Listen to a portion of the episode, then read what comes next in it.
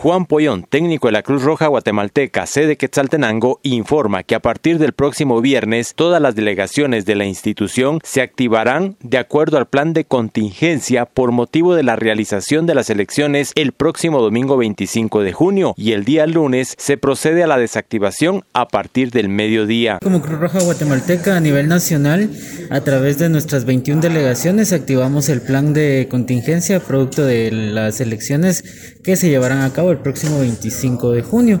Eh, nosotros estamos en apresto a partir del fin de semana. Este, estamos activando todo el personal, tanto el personal permanente como el personal voluntario.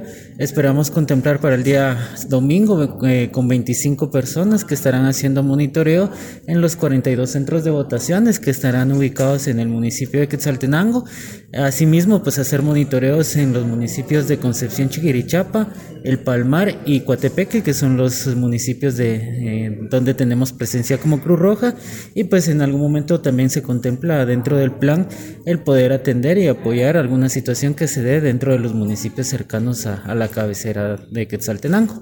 Estamos en apresto desde el día viernes en la tarde, por lo que pues este cualquier emergencia pues pueden llamar al número de emergencias corto que es el 125, que es un número que funciona a nivel nacional. ¿Cuándo se desactiva este plan? El plan se desactiva el día lunes, posterior a las elecciones. Este se va a desactivar en el horario, pues dependiendo de verdad de las atenciones que se brinden.